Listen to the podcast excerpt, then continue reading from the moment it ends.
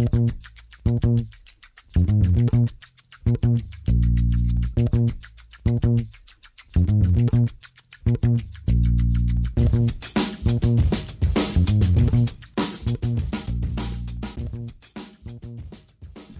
damit hallo und herzlich willkommen zu Football Rausch. Mein Name ist Tim Rausch und heute begrüße ich an diesem Dienstagmittag einen ausgeschlafenen Rahman Ruprell. Hallo Rahman. Hallo Tim. Rahman, äh, Montagmorgen ist ausgefallen, weil zwischen Bills und Chiefs gab es ja die lange Gewitterunterbrechung. Äh, deshalb haben sich unsere Zeitpläne nach hinten verschoben. Du musstest montags morgens direkt dann los äh, und deshalb hat es dann zeitlich nicht mehr hingehauen, ähm, zwischen Abpfiff und deiner Abfahrt äh, noch die Folge aufzunehmen. Deshalb heute, Dienstagmittag, du bist ausgeschlafen, du hast das Ravens-Spiel tatsächlich live verpasst, sehr ungewöhnlich für einen Rahman Rupreil, ähm, aber ist dir gerade eben noch im Real Life angeschaut. Und wir haben heute, finde ich, trotzdem einen ganz guten Tag gewählt, um aufzunehmen. Ja, ich hatte gestern einen sehr langen Tag, einen sehr stressigen Tag und der Zeitplan für den Podcast am Montagmorgen auch sehr, sehr dünn. Das Gewitter hat uns dann einen Strich durch die Rechnung gemacht. Aber ja, ich finde auch, äh, wir haben uns einen guten Tag ausgewählt und ähm, genau deswegen konnte ich auch das, das Game dann um, um halb drei nicht mehr schauen, weil ich einfach wirklich todmüde ins Bett gefallen bin. Hab natürlich aber das Game gesehen, von daher können wir anfangen. Die Thematik heute äh, ist natürlich John Gruden. Äh, danach werden wir über Colts Ravens reden, dann über Bills Chiefs, dann über Chargers Browns. Das waren so die drei Highlight-Spiele des Wochenendes. Alle anderen Partien werden wir natürlich auch beleuchten, aber nur kurz und knackig äh, mit den wichtigsten Takeaways. Ich glaube, die sind einfach gerade nicht so spannend, ehrlich gesagt. Also da gab es jetzt viel, was in den letzten Tagen passiert ist, sowohl auf dem Footballfeld als auch leider abseits des Footballfeldes. Was da momentan deutlich wichtiger ist, was deutlich mehr besprochen werden muss. Ähm, angefangen bei John Gruden. Ja, es sind in den letzten Tagen durch die New York Times äh, viele, viele E-Mails aufgetaucht von John Gruden aus dem Zeitraum 2011 bis 2018. In diesen E-Mails hat er homophobe, rassistische und frauenfeindliche Bemerkungen rausgehauen. Äh, dazu hat er noch äh, NFL-Boss Roger Goodell als Schwuchtel und Pussy äh, beleidigt. Also wirklich einmal den kompletten Rundumschlag gemacht. Äh, Gruden hat daraufhin seinen Rücktritt als Head Coach erklärt und das ist der völlig richtige Weg. Ähm, ich glaube, wir müssen nicht viel darüber reden, was wir von dieser Aktion halten. Es geht natürlich gar nicht, äh, was in diesen E-Mails geschrieben wurde. Und ich muss sagen, Raman, äh, wir beide, wir erzählen ja nicht sonderlich viel aus, aus unserem privaten Leben, aber äh, das, das kann ich jetzt mal eine kurze Anekdote raushauen. Ich persönlich, ähm, ich weiß nicht, ob es viele wissen, aber ich, ich, studiere Journalistik und Politik und Gesellschaft. Ähm, meine Freundin hat einen Master in Psychologie, deswegen habe ich mich mehr oder weniger äh, freiwillig in den letzten Monaten viel mit gesellschaftlichem Zusammenleben, ähm, Beziehungen zwischen Menschen und und und beschäftigt. Und, und für mich persönlich ist einfach viel wichtiger in der Beziehung mit anderen Menschen die Kompetenz und der Charakter der Person. Die, das Geschlecht, die Hautfarbe, die Herkunft oder mit wem die Person in die Kiste springt, ist mir ehrlich gesagt komplett egal. Und ähm, ich finde irgendwie schade, dass dann sowas immer noch auftaucht, dass dann homosexuelle Spieler beleidigt werden, dass Frauen als Schiedsrichter beleidigt werden. Ich, verstehe es einfach nicht so richtig, weil ich denke mir halt, sollen es einfach die kompetentesten Leute machen. Wenn dann am Ende äh, nur Frauen in der NFL Schiedsrichter sind, ist das für mich völlig in Ordnung, weil sie die kompetentesten sind. Wenn nur schwule Footballspieler auf dem Feld stehen, ist das für mich vollkommen in Ordnung, weil sie die Besten sind. Also ich persönlich, ich weiß, wir haben zum Beispiel auch nicht sonderlich viel über Karl Nassib äh, Outing geredet, weil es auch für mich ehrlich gesagt keine große Rolle spielt, ob er abseits des Feldes in Männer oder in Frauen verliebt ist. Also, äh, ne? Soll er ja, halt machen. Nee, also da, da, muss man ja, muss man ja gar nichts hinzufügen. Das geht nicht nur dir so, das geht den meisten Menschen auf der Welt so, das geht mir natürlich auch so. Aber natürlich gibt es trotzdem immer ähm, ja die andere Seite der Medaille. Also wir sind, äh, wir leben in einer Welt, in einer Gesellschaft, ähm, in der wir um solche Themen leider nicht drum kommen. Aber es ist auch gar nicht, also man muss auch, also ich sehe das, es gibt nicht viel Positives daran zu sehen, aber ich sehe das Positive, oder ich nehme das Positive raus dass wir uns immer wieder auf, halt darauf aufmerksam machen, dass man halt darüber reden muss und dass man sich das vor Augen führen muss, ähm, äh, wie viele Probleme Frauen in der Gesellschaft immer noch haben, wie viele Probleme dunkelhäutige Menschen in der Gesellschaft haben oder ähm, Menschen mit, mit Migrationshintergrund, egal wo sie leben, egal ob das in Deutschland ist oder in Amerika oder ja, in Buxtehude, das ist, spielt gar keine Rolle. Diese Probleme gibt es überall. Das ist ein menschliches, ein globales Problem. Und so Situationen, so wie jetzt mit John Gruden, das ist super unschön und das geht gar nicht und das ist natürlich überhaupt alternativlos gewesen, dass er zurücktritt. Er wäre so oder so, wenn er nicht zurückgetreten wäre, wäre, er gefeuert worden. Ähm, aber das Gute daran ist, dass wir nochmal drüber reden und dass wir uns das vor Augen führen, dass das absolut nicht geht. Ja, und ich glaube, es ist dann auch immer, ähm, so ehrlich finde ich, muss man dann auch sein, es ist ja dann auch immer eine gute Zeit, um sich selbst auch mal zu reflektieren. Ich meine, kein Mensch ist da perfekt. Ähm, ich selber, Rahman, du weißt es, ich bin jetzt auch kein Kind von Traurigkeit. Ich bin jetzt in privaten Chatnachrichten auch nicht päpstlicher als der Papst. Äh, aber ich finde, man sollte schon immer darauf achten, ein gewisses Maß an Respekt und Anstand an den Tag zu legen, ähm, damit sowas halt einfach nicht passiert. Also es ist für mich dann tatsächlich auch irgendwie unerklärlich, ja, wie man sich so äußern kann. Aber ja, ich glaube, jeder Mensch kann da irgendwie vielleicht dann doch was lernen. Ich, ich weiß es nicht, ob Gruden da jetzt seine äh, Konsequenzen draus zieht. Aber vielleicht sorgt es dafür, dass sich andere Leute noch mal ein bisschen mehr hinterfragen, ob es jetzt, ob jetzt so schlau ist, äh, hier rassistisch, auch wenn es nur im Privaten ist, zu beleidigen, es hat halt einfach in meinen Augen gar keinen Mehrwert und gar keinen Sinn. Ähm, und ich verstehe es nicht. Ja, absolut. Ähm, man muss dazu sagen, die Geschichte, hast du eben gesagt, 2011 bis 2018 waren diese Mails, es sind da zwischen drei Jahre vergangen. Äh, es ist natürlich jetzt auch sehr schwierig aus der Ferne äh, über John Gruden zu urteilen. Ne? Menschen machen Fehler, aber Menschen können sich auch ändern. Man weiß es halt jetzt auch ehrlich gesagt nicht. Ähm, John Gruden äh, war, muss man sagen, war Coach der, des Las Vegas Raiders. Die haben jetzt mit Carl Nassib ihren ersten Spieler gehabt, der sich geoutet hat. Und da hat ja auch die ganze Franchise, die Spieler, eigentlich alle haben sehr positiv reagiert, auch Gruden. Ähm, das ist natürlich jetzt schwierig zu sagen, okay, hat er sich jetzt in den drei Jahren verändert oder hat er das alles nur vorgespielt? Können wir nicht sagen, deswegen urteilen wir darüber auch gar nicht nur was, was ich sagen möchte, ist, dass, dass jetzt ähm, John Gruden hat einen großen Fehler gemacht und hat die Konsequenz gezogen. Und äh, wir sollten aber nicht äh, übertreiben in dem Sinne von, dass wir John Gruden jetzt alles Mögliche wünschen oder so. Also da muss man auch ein bisschen vorsichtig sein. Er hat einen Riesenfehler gemacht. Es geht gar nicht, was er getan hat. Absolut überhaupt nicht. Ähm, aber vielleicht in einer, in, einer, in, einer, in einer guten Welt, in der ich, in der, in der ich häufig gedanklich bin. Ich, ich denke immer, alles ist schön, alles ist positiv. Ich will, immer, ich, ich will immer alles positiv sehen. Vielleicht hat er sich in den drei Jahren verändert, weil ich hatte eigentlich das Gefühl bei John Gruden, eben auch mit dem, mit dem Auto von Karl Nesse, das hätte ich ihm jetzt so in der, in der Hinsicht gar nicht so zugetraut. Mhm. Vielleicht zieht man ja irgendwie ein paar positive Schlüsse raus. Aber auf jeden Fall äh, ist er jetzt seinen Job los. Äh, aber über die Raiders, ich glaube, das Thema ist jetzt ja auch mehr oder weniger abgeschlossen. Ich hoffe, es wird nicht komplett unter den Teppich gekehrt. Ich bin auch ehrlich gesagt, äh, zeigt es ja dann doch wieder, dass wir so als Gesellschaft einfach ein bisschen weiter sind. Weißt du, ich glaube, wenn das vor 20 Jahren passiert wäre, hätte es ehrlich gesagt keinen gejuckt. Ähm ja, es wäre ein Thema gewesen, aber er wäre nicht zurückgetreten. Ähm, das muss, das, das stimmt. Auf jeden Fall, aber er hat ja, also der hat ja wirklich alles gemacht, ne? Das hat ja jetzt nicht mehr, mehr was mit, ähm, mit, mit, mit einer Art von Beleidigung zu tun. Der hat ja wirklich, wie du gesagt hast, gegen homophobe, äh, nee, nicht gegen homophobe Menschen, sondern gegen homosexuelle Menschen gehatet. Er hat äh, gegen äh, dunkelhäutige Menschen gehatet. Er hat sogar den NFL-Boss äh, verunglimpft. Also, er hat ja wirklich alles rausgeholt, was er konnte. Frauen waren auch dabei.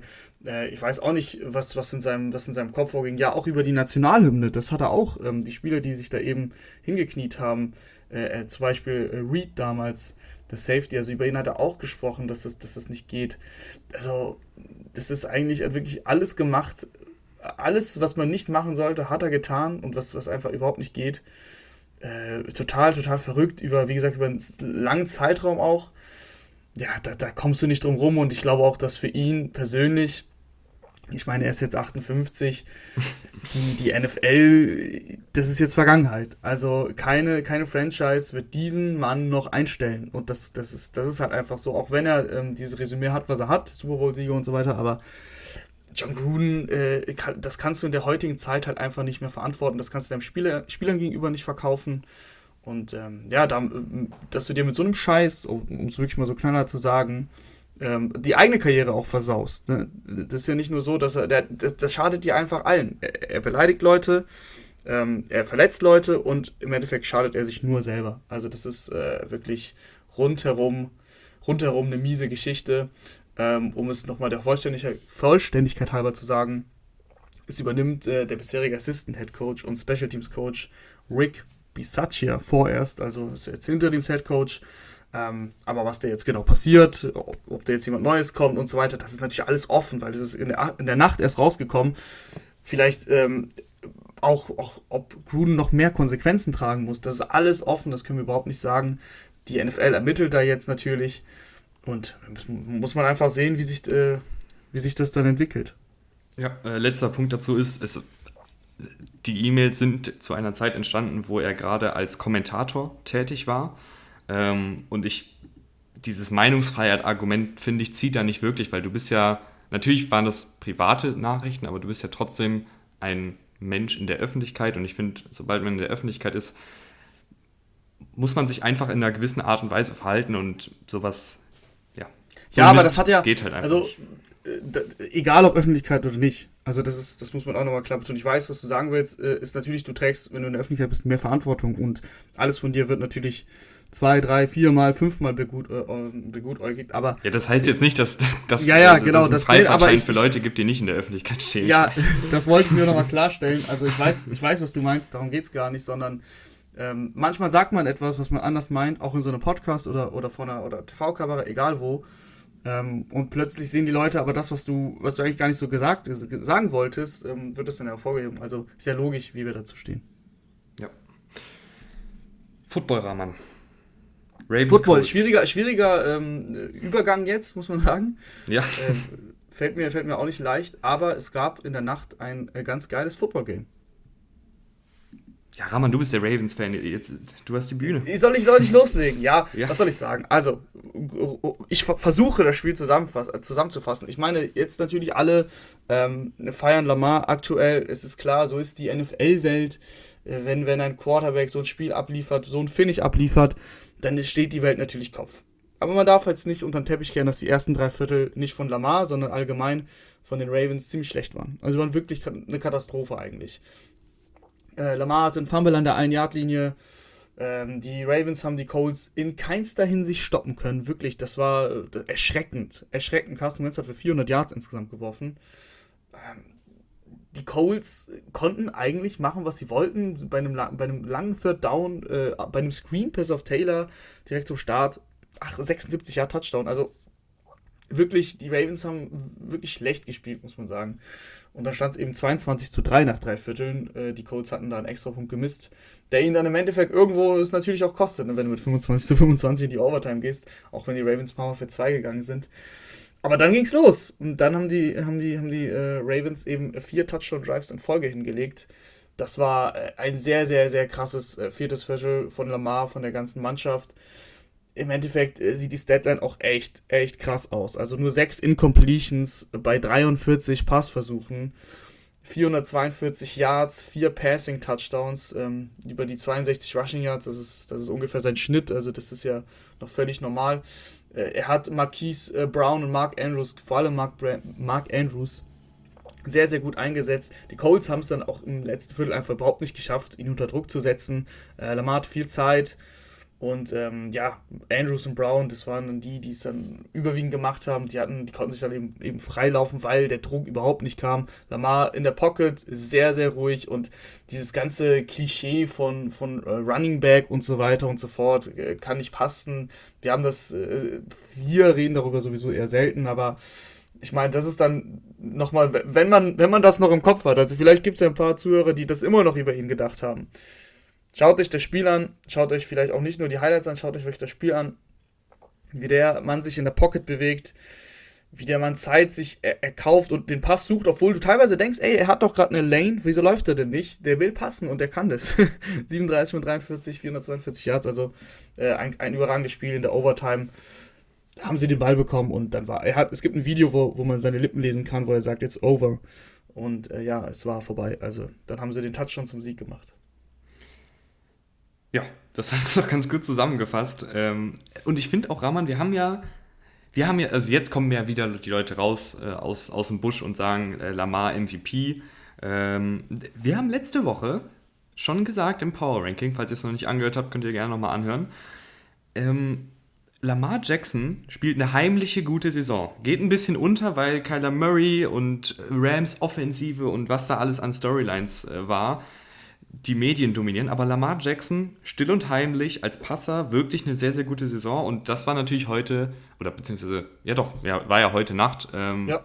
heute Nacht seine Bestleistung. Und ich, ich finde, ich finde, Rahman, und du kannst mir gerne widersprechen, ich finde Lamar ich will nicht sagen, ist seine beste Saison, weil die, die MVP-Saison war schon sehr, sehr besonders. Aber ich finde, den Umständen entsprechend ist diese Saison fast schon bisschen beeindruckender als die MVP-Saison. Weil in der MVP-Saison war ja alles um ihn herum auch sehr, sehr gut. Da hat das Laufspiel super funktioniert, die Offensive Line war top, er hatte äh, eine, einen gesunden Wide Receiver-Korb. Und dieses Jahr viel angeschlagene Spieler, viele Verletzungen, Offensive Line wackelig, äh, die Running Backs sind irgendwelche Verpflichtungen, die sie vor ein paar Wochen erst geholt haben. Und ich finde, er trägt dieses Team unfassbar diese Saison. Ja, also wenn es darum geht, welcher Spieler in der NFL sein Team, ähm, also MVP, wofür steht das? Ne? Most Valuable Player. Der, wer, welcher Spieler hat den meisten, den höchsten Wert für sein Team? Ähm, dann kommen wir über Lamar Jackson tatsächlich nicht drum rum, weil das extrem beeindruckend ist. Wir haben alle diese Joe Flacco Offense noch vor Augen in seinem Rookie-Jahr, da ging, da ging gar nichts zusammen. Die, die, die Ravens haben das Spiel komplett umgestellt. Die Ravens, das ist Lamar, das Team ist Lamar Jackson. Das, da gibt es nichts drumherum. Das ist der Spieler, der am Ende der Saison ähm, die meisten Rushing Yards hat. Hat er, hat er auch schon in den letzten zwei Jahren, glaube ich. Ähm, und wird es dieses Jahr sowieso haben, weil sie diese großen Running Back Probleme haben. Das ist der Spieler, der diese ganze Mannschaft trägt. Ähm, was habe ich gelesen? Irgendwie, er war für über 500 Yards selber verantwortlich. Die Ravens haben total 525 Yards oder so ungefähr. Das ist äh, kein genauer Wert, aber etwa sowas. Also er, er, ist, er ist dieses Team und diese Defense, die ist dieses Jahr nicht gut. Die hat auch Verletzungsprobleme. Max Peters fehlt an, an allen Enden und Ecken. Das siehst du, das, äh, also wie die Colts den Ball bewegt haben. Das war erschreckend und das war frustrierend, auch im Real Life, mir das anzugucken, wie sie über drei Viertel das Spiel dominiert haben. Das ist, muss man ganz klar so sagen. Die Colts haben das Spiel dominiert ähm, dann haben sie, haben sie sich einfach selbst in den Fuß geschossen. Das, äh, ver verkickte Field Goals, ein Blocked Field Goal. Äh, ich weiß auch nicht, was mit Rodrigo Blankenship los war. War der irgendwie verletzt oder so? Ja. Der, der, ja. Ja, weißt also. Du mehr? Ich weiß es nämlich nicht. Ich weiß es auch nicht. Ich habe mir diesen im Reader, wie gesagt, angeschaut in diesem äh, Game Pass für diese, diese 40-Minuten-Zusammenfassung. Da siehst du ja jedes Play, aber du siehst die Pausen dazwischen ja. nicht. Deswegen ja, ja weil auf einmal war ja da Rodrigo Sanchez äh, als Kicker auf dem Platz. Genau. Aber, aber Rahman, ich glaube, äh, der Sunday Morning Kicker Podcast, der weiß mehr. Deswegen hören wir da einfach Der weiß mehr. den müssen, den müssen wir, die, da müssen wir die Jungs mal fragen, was da los war. De, den Jungen, ist ja nur vom, nur vom Ole. Ja, ich, ja, stimmt, natürlich. Den müssen wir den Ole fragen, was los war. Ja. Nee, wie auch immer, die Codes, äh, das, das hatte ich dann nur so in den Kommentaren von, von den, im Live-Com quasi gehört, wie sie gesagt haben, die, die, die amerikanischen Kollegen, ähm, dass, dass, da irgendwas, dass da irgendwas sei und äh, ob sie überhaupt noch ein Field Goal treffen, aber ich wusste nicht, worum es geht, weil es halt aus dem Kontext gerissen war. Wie auch immer, sie hatten da Probleme und sie haben dann auch die, die Goals eben gemisst und sie hätten das Spiel gewinnen müssen, ganz klar. Also jeder redet, redet heute über Lamar, über das Spiel und ich bin der Letzte, der sich darüber beschwert. Ich finde es geil natürlich. Aber dieses Spiel hatte deutlich mehr Facetten. Das waren drei schlechte Viertel der Ravens. Äh, die Colts haben den Ball sehr gut bewegt und haben sich im Endeffekt selbst geschlagen. Buffalo Bills. Oder wollen wir noch über, wollen wir noch über die Colts? Äh, über äh, Carsten ja, Wentz also, kurz? Sie haben sich selbst geschlagen, aber das war für mich mit Abstand das beste Game, was ich von den Colts gesehen habe dieses Jahr. Ähm, wie gesagt, das lief ja eigentlich sehr gut. Im letzten Viertel hat die Defense dann nachgelassen und dann hast du, wie gesagt, die Field verschossen, aber eigentlich, sie haben den Ball sehr gut bewegt. Carsten Wentz sah über weite Strecken wirklich gut aus. Ähm, meiner Meinung nach das, das beste Saisonspiel von Carsten Wentz. Nicht, nicht unfassbar spektakulär, aber halt solide, finde ich. Also, er hat jetzt ja nicht 1000 Big Plays gemacht, sondern nee, aber, die Screenpässe aber brauch, so. Also, ich meine, wir mhm. reden über Carsten Wentz, wir reden nicht über Patrick Mahomes. Er muss jetzt auch keine Big Plays ja. machen, um, um, sehr gut auszusehen. Das ist ja, das ist ja klar. Der, das Wichtigste in, in, in, der Offense ist ja immer, dass der Ball bewegt wird. Und dieser Ball wurde bewegt von, von mhm. den äh, Colts. Ähm, das Laufspiel war okay. Also Taylor war nicht gut. Äh, Marlon Mack hatte, hatte ein paar gute Runs. ähm, es ist jetzt nicht so, dass sie, dass sie den Ball bewegen konnten, weil sie am, am Boden alles gemacht haben. Wie gesagt, Wentz hat 402 äh, Yards, äh, hat, hatte einen Strip-Sack, ne? das war auch in der, in der Red Zone, also oder auf jeden Fall in der gegnerischen Hälfte, wo in Scoring Position, wo sie in Scoring Position waren. Das, das darf man natürlich nicht unter den Teppich kehren. Trotzdem finde ich, war das wirklich ein, wenn ich Colts-Fan bin, gehe ich trotz der Niederlage mit einem guten Gefühl aus dem Spiel weil ähm, dieses Team so, wie sie jetzt gespielt hat, auf jeden Fall deutlich mehr Spiele gewinnen können, als, als sie jetzt dastehen mit 1-4. Ja. Äh, ist, glaube ich, generell, das hatten wir im Power Ranking, meine ich, auch gesagt, so ein Team, was immer irgendwie im Spiel noch drin ist. Ich glaube jetzt nicht, dass die Colts ein Team sind, was komplett abgefertigt wird, aber halt auch kein Team ist, was jetzt den Gegner komplett abfertigt, sondern relatives Mittelmaß und ich, ich glaube, die werden sich irgendwo am Ende der Saison bei lass es äh, 7 und 10, 8 und 9, 9 und 8 irgendwie so einpendeln. Ja, ja, also positive Bilanz wird schwierig mit 1-4 Rekord aktuell, aber ja, sie werden, sie sind ein Team im, im, im Mittelmaß, so kann man es auf jeden Fall sagen. Buffalo Bills gegen Kansas City Chiefs ist ja die nächste große Storyline. Vor allen Dingen ist die Storyline Patrick Mahomes und Raman. Ich muss sagen, vielleicht bin ich deutlich zu optimistisch, aber ich mache mir kaum Sorgen um Patrick Mahomes. Ähm, die Interceptions sehen schlecht aus und ich fand den, mit den interessantesten Stat, den ich gefunden habe, die. Ich mache ihn mir kurz auf. Machen die ruhig auf. Vielleicht, das zu, den, zu den Picks, äh, du sagst, sie sahen schlecht aus. Das eine ist ein Drop von Tyreek Hill, der dann mhm. in, in einem Pick führt. Das andere, das ist halt so ein, es ist halt ein bisschen bitter. Also ich würde es, selbst da würde ich nicht sagen, was macht Patrick Mahomes da? Das ist einfach ein gutes Play, ein richtig gutes Play von äh, Gregory Rousseau, der als Pass-Rusher den Arm rausfährt, dann das Glück hat, dass der Ball nicht irgendwie auf den Boden klatscht, sondern in die Luft fliegt und dann kann er ihn halt catchen. Also, das sieht im Endeffekt nicht gut aus für Patrick Mahomes, aber die, die, die Picks waren jetzt so in der Form auch nicht zu 100% sein, seine Schuld. Ja, ich habe es immer noch nicht aufbekommen, aber gleich kriege ich es hin, Rahman. ja, nee, ich kann aber auch so ein bisschen über das Spiel reden. Ja, dann red ähm, du noch ein bisschen. Weil, die, also klar, die Chiefs, äh, auch eine Story, also es ist eine klare Story mit Patrick Mahomes, aber wie du schon sagst, so, so, also so große Sorgen mache ich mir jetzt auch nicht. Sie stehen 2 und 3. Ähm, das könnte tatsächlich, wir reden ja gleich noch ein bisschen über die Chargers, äh, verrückterweise eine Saison werden, wo sie nicht ihre Division gewinnen, aber ich äh, mache mir wirklich zu keinem Prozent Sorgen, dass sie nicht die Playoffs erreichen für mich, die sind die Buffalo Bills, äh, also über die will ich eigentlich viel eher reden, weil es auch eben die, die, die, positive Storyline ist. Josh Allen, das war ein verrücktes Spiel von Josh Allen, weil er extrem, extrem hohe, ähm, also beziehungsweise, beziehungsweise tiefe, Target-Tiefe hatte. Er hat irgendwie 15 Completions und damit 315 Yards äh, erreicht. Das ist, das ist sehr, sehr krass, weil die Chiefs einfach es nicht geschafft haben, ihn unter Druck zu setzen. Die, die Bills Receiver hatten einfach e- extrem viel Zeit, sich freizulaufen. Ja, da hat Josh Allen halt sein, gezeigt, was er kann mit seinem Arm. Ähm, extrem beeindruckend. Was ich aber auch interessant fand, war der, war der erste Drive, weil da, da ging gar nicht so viel über die Luft, sondern da ging alles eigentlich über den Boden und vor allem auch mit Josh Allen als Läufer. Und das hat gut funktioniert. Sie haben sich da so ein paar Sachen abgeguckt von den Ravens, äh, wo die Ravens gegen die Chiefs gespielt haben. Eben mit so, mit so mit einer Option, dabei ziehen zwei Blocker, äh, dabei ist, glaube ich, war ein Guard und ein Center raus und laufen in die andere Richtung. Also wirklich extrem variabel, sodass die Chiefs einfach nicht wussten, wo geht der Lauf jetzt hin und so hat ähm, Josh Allen noch seinen Touchdown gemacht. Und ansonsten, wie gesagt, du hast Dawson Knox zweimal extrem lang gefunden, einmal für einen Touchdown. Stefan Dix hat sogar nur zwei Catches gehabt, aber davon war auch einer eine 61-Yard-Bombe. Die Chiefs haben es überhaupt nicht geschafft, irgendwie in der ersten Halbzeit Zugriff zu bekommen. Da, da ging eigentlich fast gar nichts. Du hast gerade so viel gesagt, wozu ich auch was sagen will, aber ich habe den Stat jetzt auf, aber vorher sage ich noch was äh, zu Josh Allen und dem Laufspiel. Äh, was, was mir da aufgefallen ist, du hast es gerade schon angesprochen, die haben die Read Options reingebaut, die haben die Counter Bash Options reingebaut ähm, und so weiter und so fort. Also ganz viele verschiedene Laufspielzüge, die designt sind, dass Josh Allen den Ball auch behalten kann. Und das haben sie in der Vergangenheit auch ab und an mal gemacht, aber eigentlich hat ja Allen auch viele, viele Jahr Rushing Yards, viele, viele seiner Rushing Yards immer durch Scrambles rausgeholt. Aber ich finde dieses Element, dass du Josh Allen wirklich vielleicht sechs, sieben Options pro Spiel gibst, er muss ja nicht immer den Ball behalten, ist einfach nochmal was, was diese Offensive noch ein bisschen unausrechenbarer macht. Ja, ich glaube, sie wollen das, das nicht so häufig machen. Ähm, einfach erstmal um Josh Allen zu schützen.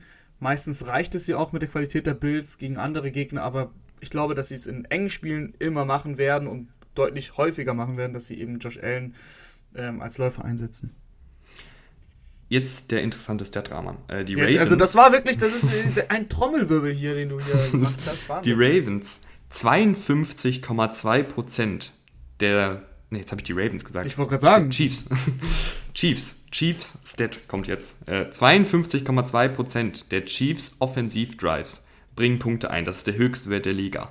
Aber 21,7% der Chiefs Offensiv-Drives enden mit einem Turnover. Das ist auch der höchste Wert der Liga.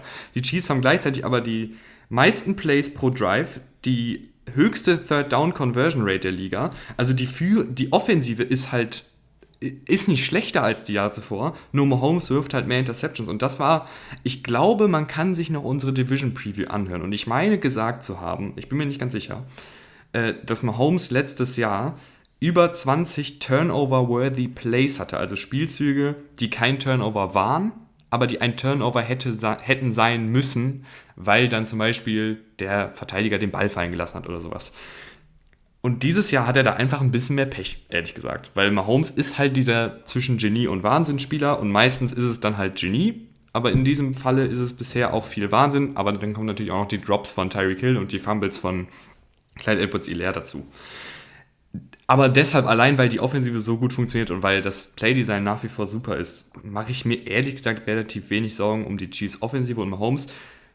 Worüber ich mir mehr Sorgen mache, ist die Defensive. Und weil ein Daniel Sorensen da noch rumläuft, der diese Saison schon zwölf verpasste Tackles hatte, was äh, der höchste Wert der Liga ist, auch jetzt in Coverage als Safety wieder über 100 Yards zugelassen. Das ist halt das Letzte, was du brauchst, ähm, ist die tiefe Bombe, wo halt die Safeties geschlagen werden. Also als Safety sagt, ist ja schon der Name, du bist, du bist äh, die Sicherheitsdecke über der Defensive. Ähm, das darf dir, finde ich, als Safety nicht passieren. Ich, ich kann mir gut vorstellen, dass er nächste Partie nicht mehr startet, weil der kostet dieses Team, aber es ist natürlich nicht nur Sorensen, es ist die ganze Defensive, die halt einfach dann auch die individuelle Qualität ähm, nicht hat.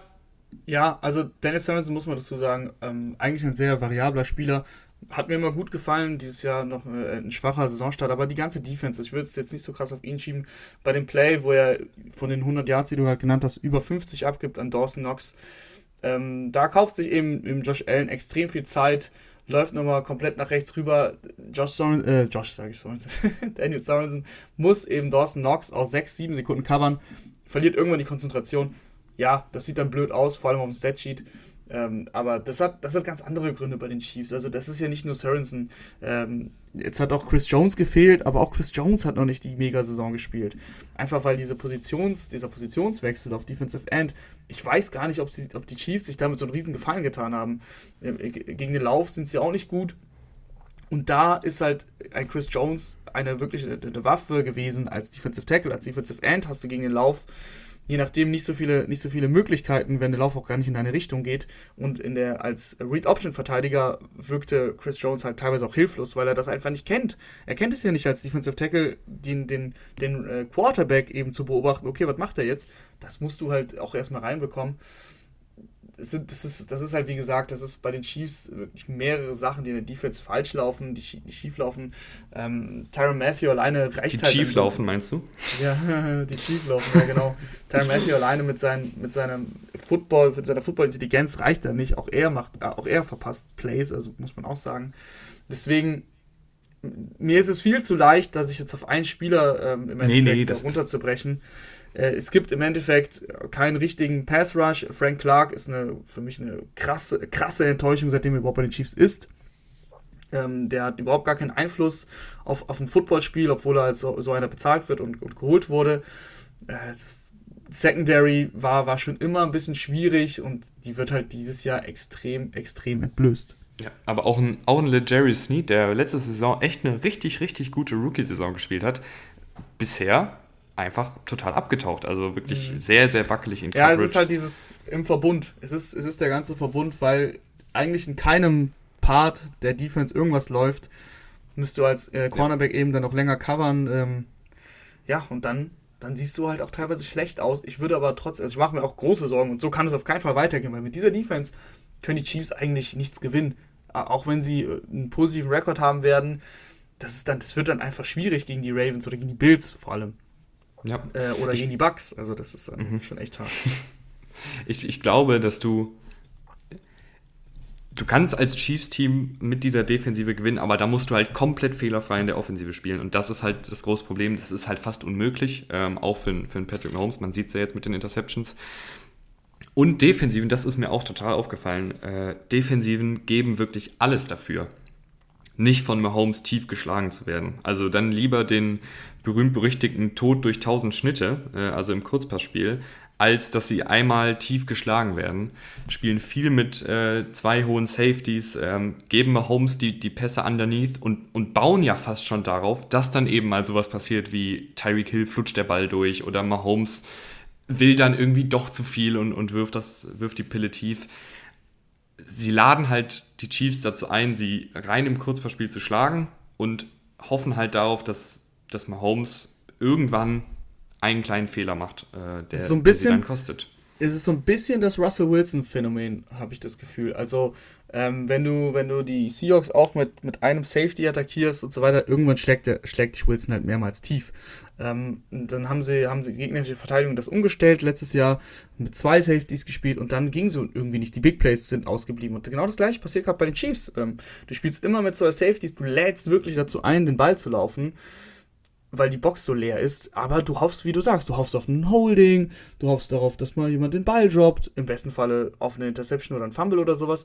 Du hoffst darauf, du hoff, bend but don't break ist wirklich äh, genau das Motto, was du gegen die Chiefs spielen musst. Ja, und es ist tatsächlich erfolgreich. Die Ravens haben das ähnlich gemacht, sie haben gelernt, dass es mit dem Blitzen gegen Holmes nicht klappt und haben auch das Spiel gewonnen, auch wenn sie da viele Punkte zugelassen haben das ist äh, aktuell, bin ich tatsächlich so weit, ich sage, okay, jetzt muss Andy Reid sich was einfallen lassen. Der muss jetzt tatsächlich nochmal in die Trickkiste greifen und schauen, okay, wie kann ich das lösen? Und Patrick Mahomes kann ich auch im Kurzballspiel äh, zerstören. Das kann der. Das ist nicht so, dass er das nicht könnte. Aber du, du hast halt viel weniger Raum für Fehler. Das ist, das ist so. Und ich erwarte mir in der nächsten Woche einen Gameplan, der Tyreek Hill auch mal so einsetzt, dass er Yards nach dem Catch kreieren kann bei einem kurzen Pass. Und das haben sie jetzt gegen die Bills. Er hatte dann im Endeffekt sieben Catches, bei, aber er war lange wirklich komplett abgemeldet, sehr oft versucht tief zu gehen. Versuch's anders. Versuch ihn anders den Ball zu geben, weil der Mann kann immer Yards kreieren.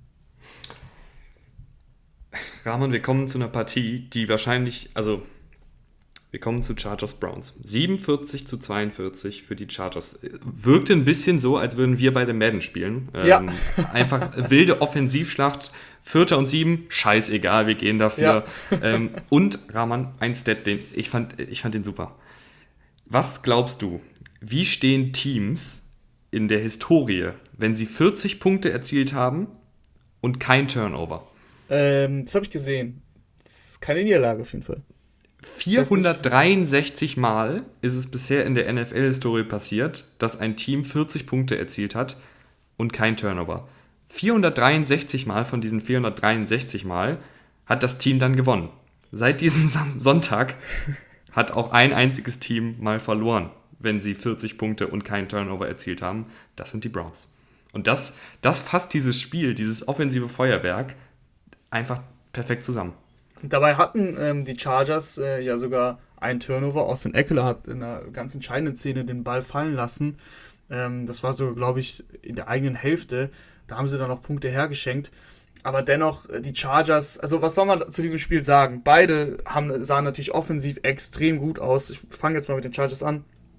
Justin Herbert ist, äh, ja, das ist eine Sensation eigentlich, ne? Also wie Justin Herbert auch äh, sich nochmal klar krass steigert in seinem zweiten Jahr im Vergleich zu seinem ersten, ist es extrem beeindruckend, wie viel Ruhe Justin Herbert hat in der Pocket, wenn es Third Down ist, wenn es Fourth Down ist. Der wird nicht nervös, der bleibt konstant ruhig in seinen Reads, geht durch seine Reads, ähm, macht plötzlich aus Mike Williams, der eigentlich in die Liga kam mit sehr, sehr viel Ambition, der das aber nicht zeigen konnte, macht ihn plötzlich zu einem, ähm, ja, er macht ihn zu einem, ähm, äh, hier, sag, sag's mir, Randy Moss. Also völlig verrückt, 8 Catches, 165 Yards, zwei Touchdowns, ist eine unfassbare Waffe in dieser Offense plötzlich. Mit Austin Eckler hast du sowieso, auch wenn er den, wenn er den Fumble hatte, einen Spieler, der dir immer Yards geben kann, egal ob als, ob als Läufer oder als, als Rusher. Also dieses Team, diese Offense ist rundherum einfach extrem gut ähm, konzipiert. Sie haben einen super Coach, Brandon Staley. Ich bin Football verliebt in Brandon Staley. Ähm, in, so musst du coachen. Und ich meine damit nicht die Defense, weil jetzt werden wahrscheinlich welche um die Ecke kommen, hey, der ist doch Defensive Coordinator gewesen, das ist doch sein Steckenpferd.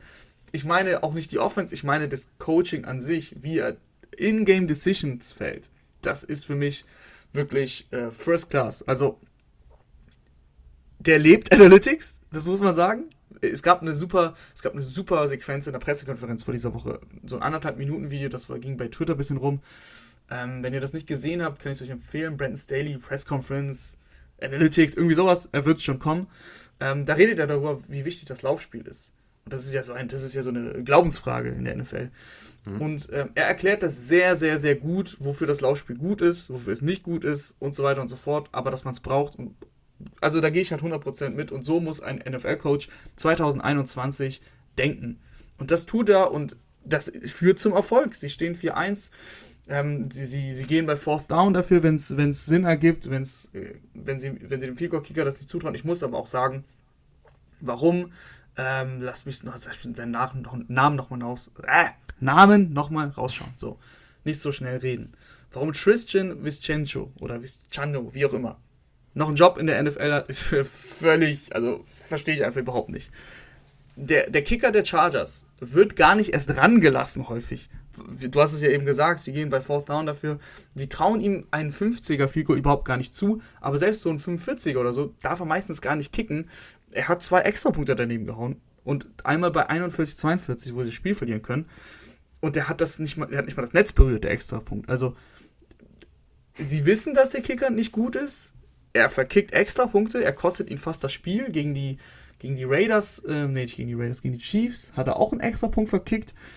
Ähm, also warum hast du ihn noch im Team? Aber das ist, das ist dann eine kleine, eine kleine Randstory jetzt bei dem ganzen, bei dem ganzen Chargers und Browns Thema.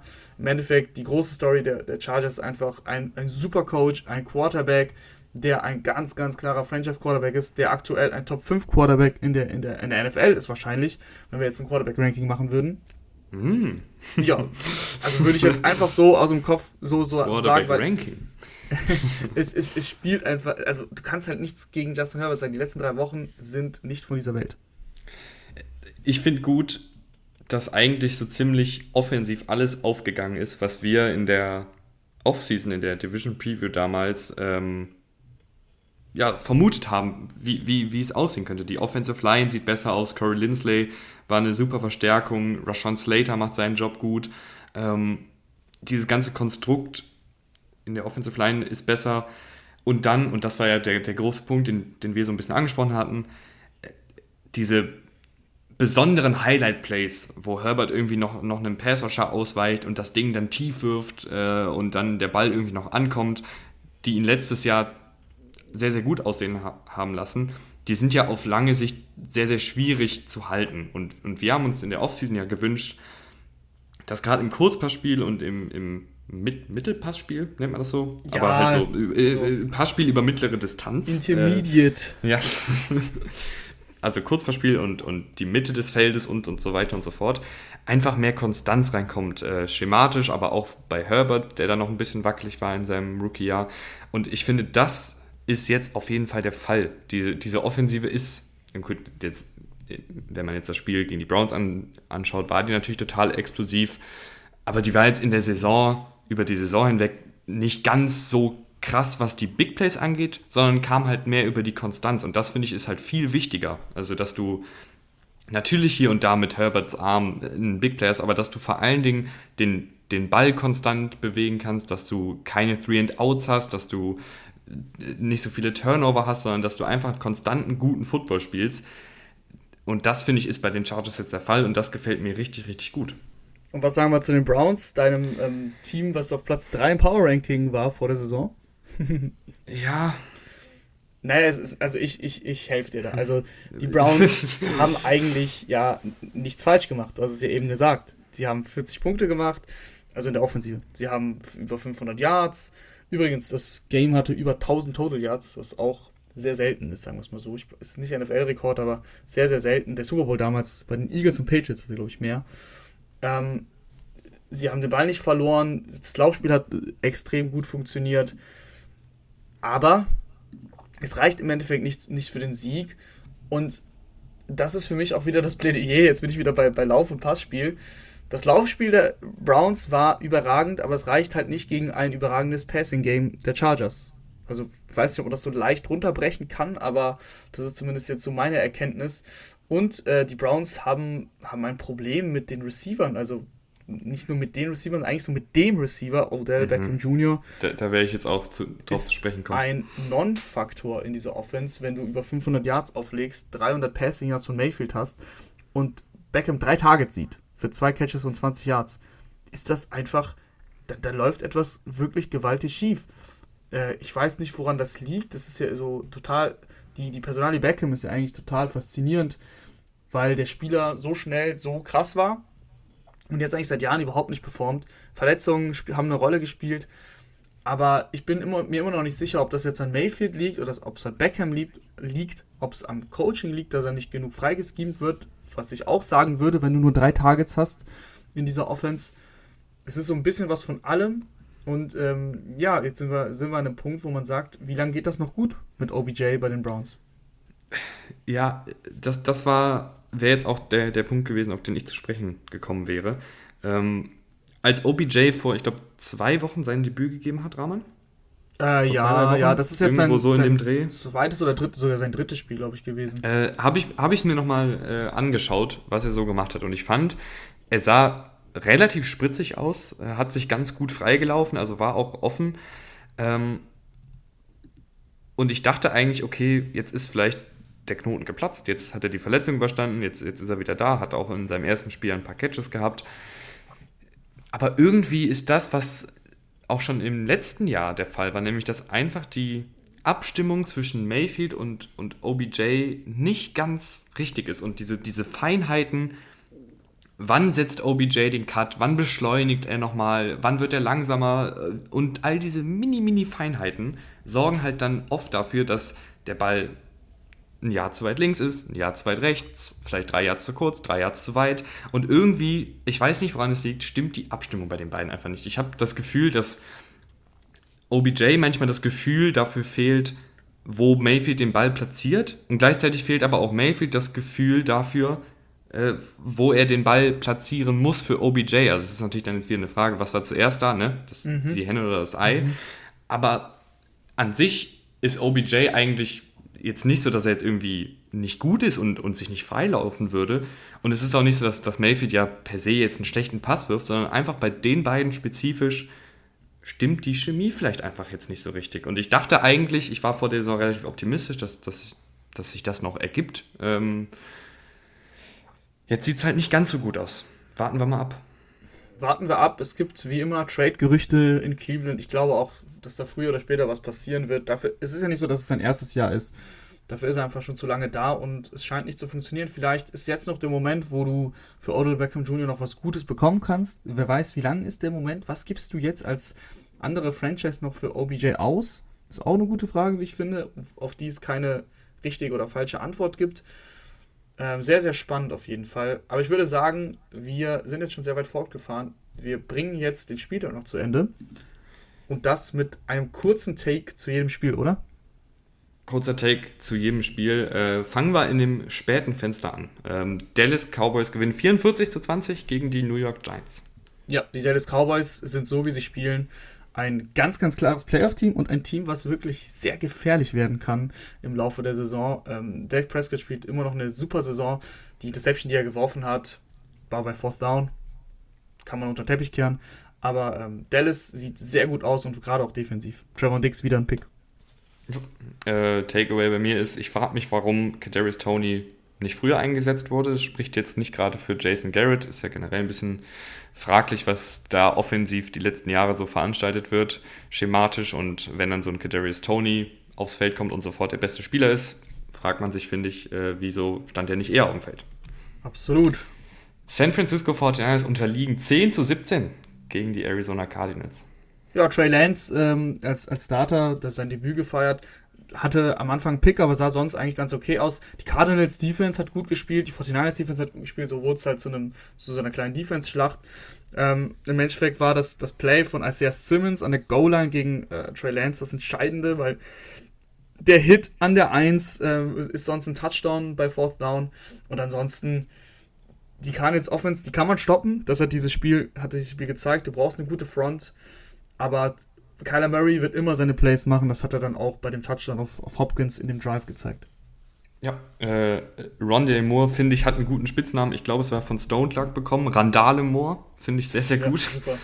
ähm, macht auch seine Plays.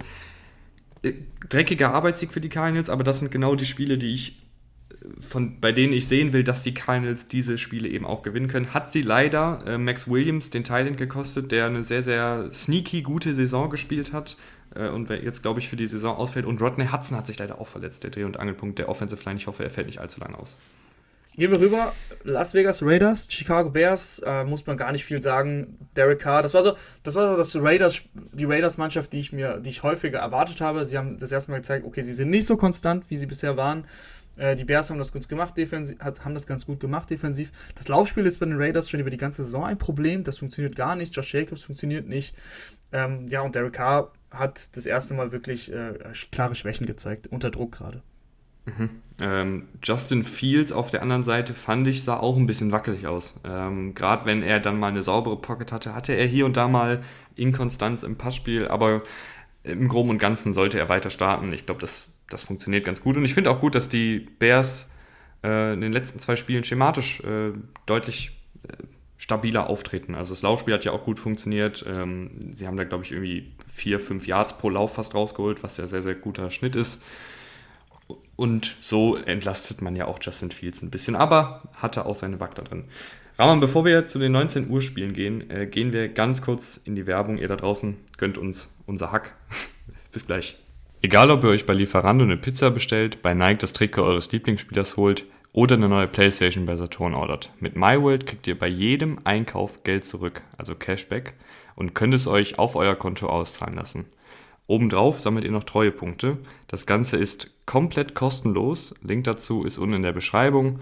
Und wie meine Oma schon sagte, wer den Cent nicht ehrt, der die Millionen nicht wert. Und jetzt weiterhin viel Spaß mit der Folge. Und da sind wir wieder. Äh, Rahman, äh, Tennessee Titans gewinnen 37 zu 19 gegen unsere geliebten Jacksonville Jaguars. Ja, was soll man zu den Jaguars sagen? Braucht man nicht viel sagen. Das Team ist, ähm, ja, das ist kaputt, ist ein bisschen hart, aber das, das, Team hat einfach zu krasse Baustellen. Die können den Ball nicht konstant bewegen. Trevor, Lawrence spielt eine klassische Rookie-Saison, braucht Zeit. Ähm, in dieser Mannschaft wird ihm halt auch sehr, sehr wenig geholfen. Und die Titans so habe ich mir, so erwarte ich mir die Titans eigentlich gegen eine Mannschaft wie die Jacksonville Jaguars oder wie die Jets, wie sie nicht aufgetreten sind letzte Woche. Das haben sie diese Woche gezeigt. Konstant solide im Passspiel und Derrick Henry überläuft dann so ein Team halt auch einfach. Ja, ich frage mich trotzdem, wie es dann aussieht äh, gegen, gegen die Playoffs-Teams, aber gegen schlechtere Teams sollten die Titans eigentlich keine Probleme haben, weil sie halt so ein dominantes Laufspiel haben. Ironischerweise ist das Einzige, was bei den Jaguars funktioniert, das Laufspiel äh, rund um James Robinson, den ja Urban Meyer mit Travis Etienne mehr oder weniger ersetzen wollte. Ja, mehr muss man dazu auch gar nicht sagen. Wir gehen rüber nach Washington, würde ich sagen. Die, das Washington Football Team, wie immer, mhm. äh, hat zu Hause verloren gegen die New Orleans Saints. Ja, äh, die, Washington ist schwierig, ist wirklich schwierig. Ähm, die Defense fand ich äh, wieder, wieder relativ schwierig, wie die schon eigentlich die ganze Saison. Ähm, James Winston das muss ich natürlich noch kurz sagen, die Full James Winston Experience hat er uns gegeben. Vier Minuten gespielt im ersten Quarter, was hat er gemacht? Schon einen ganz, ganz seltsamen Pick geworfen und eine 72-Yard-Bombe auf Deontay Harris zum Touchdown. Das ist der James Winston, den ich sehen will, der mir so viel Spaß macht. Ähm, aber ansonsten, äh, schauen wir mal den Pick, den er ganz am Anfang geworfen hat, den vergessen wir. Hat er ein wirklich gutes Spiel gemacht, vier Touchdown-Pässe, 279 Yards.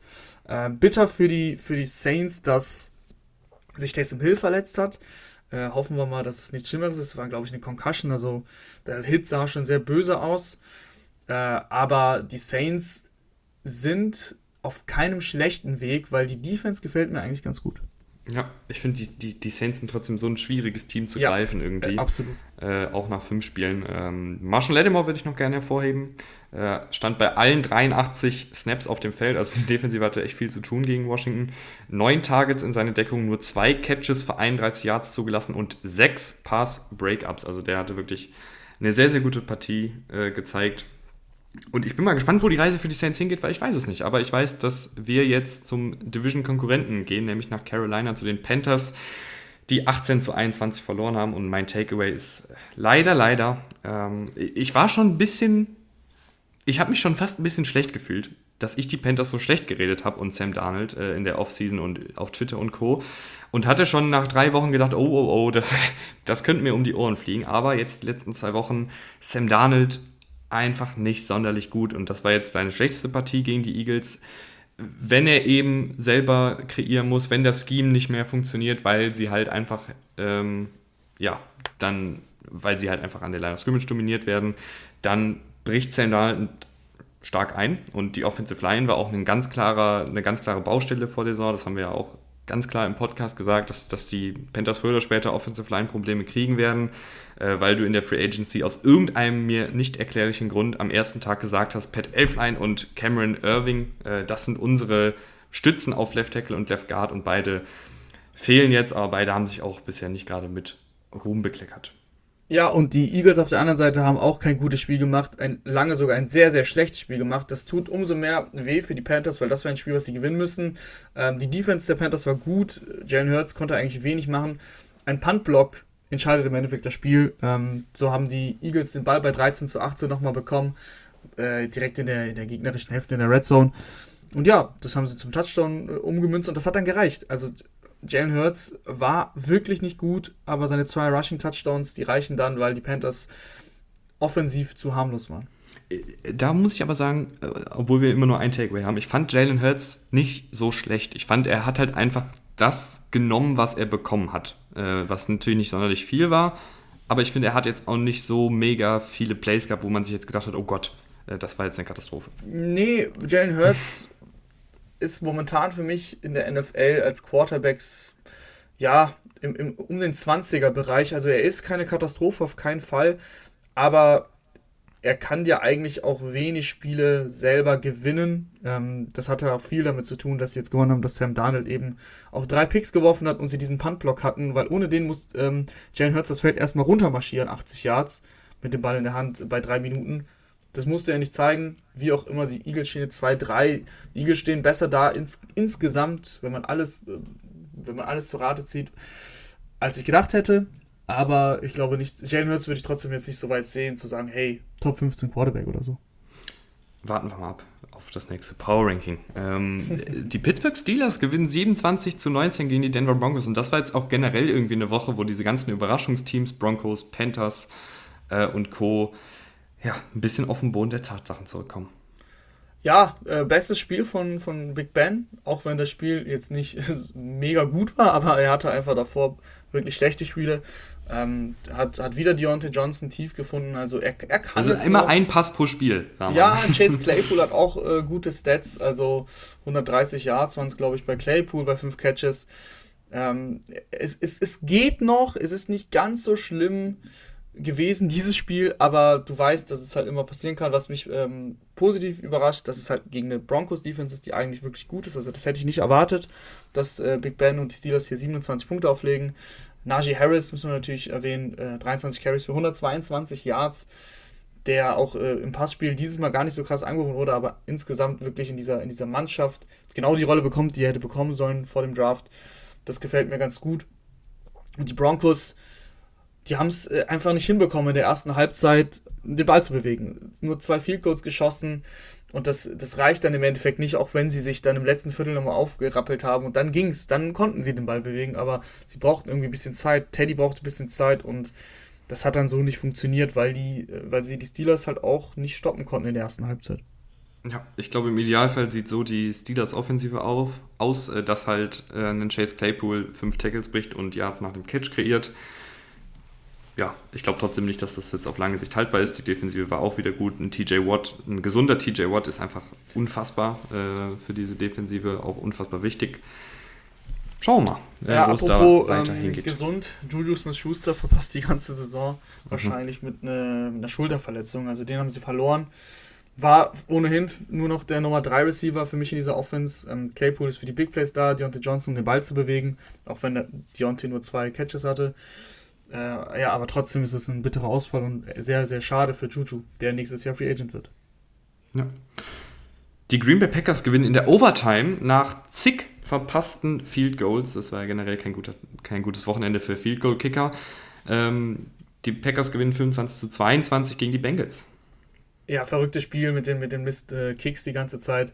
Ähm, mein Takeaway zu den Bengals ist, dass sie besser sind, als ich gedacht habe und als ich sie im Power Ranking eingeordnet habe. Ähm, Joe Burrow hatte zwar einen, einen, einen hässlichen Pick, er hatte zwei Picks insgesamt in der Overtime, der, der war natürlich sehr, sehr, sehr, sehr wild, aber diese Connection Joe Burrow und Jamar Chase, die kann immer explodieren, die ist auch in dem Spiel explodiert. Die Bengals hätten dieses Spiel locker gewinnen können. Äh, das liegt eben dann im Endeffekt am, am Kicker, der, der die Field Goals nicht getroffen hat, der sogar schon jubelt, wenn der Ball noch nicht drin ist und der dann nicht reingegangen ist. Das war auch sehr kurios.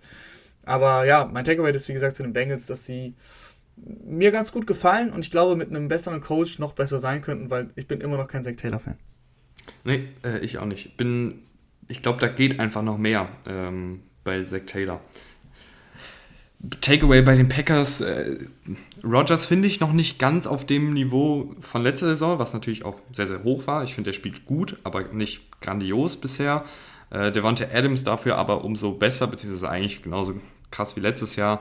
Diese Connection ist einfach unfassbar, was die für ein Verständnis füreinander haben. Ähm, aber dann muss man Rogers auch sagen, bei, bei drittem und 16 war es ja, glaube ich, äh, dieser lange Pass auf Randall Cobb genau zum neuen First Down war, war richtig gut, war auch schematisch richtig gut, weil ich finde, Matt LeFleur geht da immer, der kriegt ein bisschen zu wenig Credit dafür, wie, wie, wie gut er ist als Head Coach. Ich meine, klar, du hast, du hast Aaron Rodgers, aber äh, Matt LeFleur macht da wirklich, seitdem er da ist, einen richtig, richtig guten Job. Und auch bei diesem Play Call war es so, dass ähm, drei Receiver auf der rechten Seite waren.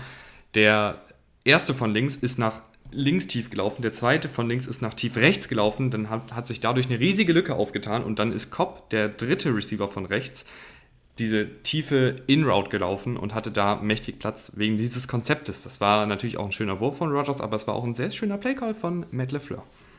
Definitiv. Ähm, wir gehen rüber zu den Tampa Buccaneers und den Miami Dolphins. Ja, ganz, ganz klare Angelegenheit. Das erste Spiel von Tom Brady mit über 400 Yards und 5 Touchdown-Pässen. Ja, tatsächlich. hat mich auch umgehauen, aber das ist, hat er noch nie gemacht.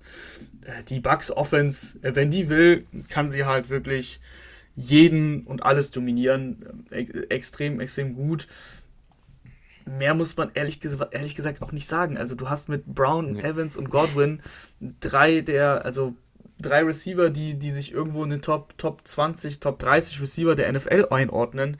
Du hast so viele Waffen. Mal hat Antonio Brown das Spiel, was er hatte mit 100 Yards, 124 Yards, zwei Touchdowns und Evans zwei Touchdowns. Godwin ist dafür als Chain Mover, 7 Catches, 70 Yards. Das macht einfach wirklich Spaß. Äh, Leonard Fournette wirklich ein Revival von Leonard Fournette nach der Jaguars-Zeit. Ich meine, der Offense macht es natürlich auch dann Spaß, wahrscheinlich als Running Back zu spielen. Aber auch da gefällt mir sehr, sehr gut, wie Leonard Fournette auf dem Platz, auf dem Platz aussieht. Und äh, so wenig überraschend sind die Bucks eines der besten Teams der Liga.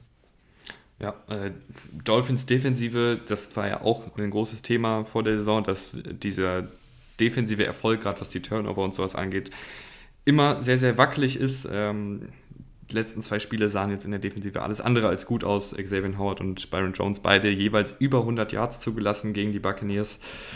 Ist natürlich dann auch nicht einfach, wenn du eine Offensive hast, die sehr, sehr wackelig ist über weite Strecken. Minnesota Vikings, Detroit Lions, wildes Spiel, wildes Spiel. Ähm, die Vikings haben eigentlich die ganze Zeit geführt, aber auch offensiv irgendwie nicht so richtig. Es hat nicht richtig geklickt. Auf einmal waren die Lions im Spiel durch einen Fumble von Alexander Madison. Ähm, die Lions machen den Touchdown. Dan Campbell sagt, let's go for it. Gehen für zwei. Das funktioniert auch. Du führst mit 50 Sekunden auf der Uhr. Aber, aber die Lions, wenn nicht die Lions, wenn sie nicht eine Heartbreak-Niederlage trotzdem kassieren würden durch einen über 50 Yard Field Goal äh, von Greg Joseph. Das ist äh, für die Lions wirklich extrem bitter. Die Lions, ähm, die können einem irgendwie nur leid tun, weil sie mit ganz, ganz wenig Mitteln mit äh, einer individuellen Qualität, die wirklich sehr, sehr schlecht ist, trotzdem auch in diesem Spiel waren. Also sie waren wirklich in jedem Spiel außer in einem in dieser, in dieser Saison und trotzdem stehen sie 0-5 da. Ähm, nach, der, nach dem Spiel, Dan Campbell auf der Pressekonferenz, habt ihr wahrscheinlich gesehen. Ja, da bricht, das bricht mir auch das Herz. Also Dan Campbell mit Tränen in den Augen äh, spricht über, über seine Mannschaft und, und wie stolz er auf die Spieler ist. Äh, die Lions äh, rein sportlich gesehen aber sind noch sehr, sehr weit weg davon, irgendwie eine Relevanz in der NFL aktuell zu haben. Ja, sind aber mit Dan Campbell in guten Händen. Ich, ich fand ihn irgendwie schon am Anfang sehr, sehr cool als Head Coach, so mit seiner ganzen Art. Aber ich finde, man sieht jetzt auch die Seite, dass er wirklich, er ist nicht nur dieser äh, Football-Guy, der irgendwie immer nur die, die große Redekeule schwingt und ähm, ja, harten Football in Anführungsstrichen, toughen Football äh, spielen lässt. Die Entscheidung für zwei zum Beispiel ja. zu gehen, fand ich super er, er, beschäftigt sich auch viel mit, mit Analytics, äh, lässt sich da von allen Seiten beraten und ich glaube, das ist eine, einfach eine gute Mischung und auf lange Sicht, und da, darum geht es ja bei den Lions, das war vor der Saison auch klar, dass es jetzt nichts wird mit Playoffs oder so. Auf lange Sicht sind die Lions in guten Händen bei Dan Campbell, habe ich das Gefühl und ich, ich glaube, äh, die finden irgendwie immer noch Wege, da in den Spielen drin zu sein und man weiß manchmal gar nicht genau wie. New England Patriots gewinnen ganz knapp gegen die Houston Texans mit 25 zu 22. Ja, das sah lange sehr schlecht aus bei den Patriots, egal ob offensiv oder, oder defensiv. Ähm, Davis Mills mit einem Superspiel, 312 Yards, drei Touchdowns. Die Patriots, ja, die wirkten echt überfordert ähm, gegen, gegen Davis Mills tatsächlich. Bis zum vierten Viertel, da haben sie dann ein bisschen angezogen. Und dann hat Mac Jones äh, eigentlich so das gezeigt, was ich mir von Mac Jones erwarte und ähm, hoffe, dass er relativ fehlerfrei den Ball bewegen kann, dass er im Kurzverspiel echt gut ist und dass er sehr abgezockt ist. Also dann mit 10 Punkten Rückstand da in dieses, ähm, beziehungsweise mit 7 Punkten Rückstand war es, glaube ich, in, dieses, in dieses Viertel zu gehen. Aber sie lagen auch, sie lagen auch schon, warte, lass mich kurz überlegen oder nachrechnen, besser gesagt. 15, hm, 22 zu 12. Genau. Sie lagen, genau, sie lagen doch mit 10 Punkten zurück. Und er bleibt aber cool in der Pocket, macht sein Ding. Das Laufspiel war okay, mehr nicht. Und trotzdem reicht es dann, dass er dann die, die Drives dirigiert und dann eben das Spiel gewinnt. Ja, Davis Mills, ich glaube, manchmal hat man als Quarterback einfach so eine Performance, wo, wo alles klappt. Also es waren dann wirklich so wilde Scrambles, wo er dann noch tief auf einmal CJ Moore oder wen auch immer findet. Chris, Moore, äh, Chris ehemalige, Moore. ehemalige Ravens Special Teams Legende, hat das ja, Feld als also, Receiver nie gesehen eigentlich. ich finde, das ist dann irgendwie auch mal ganz lustig. Yards.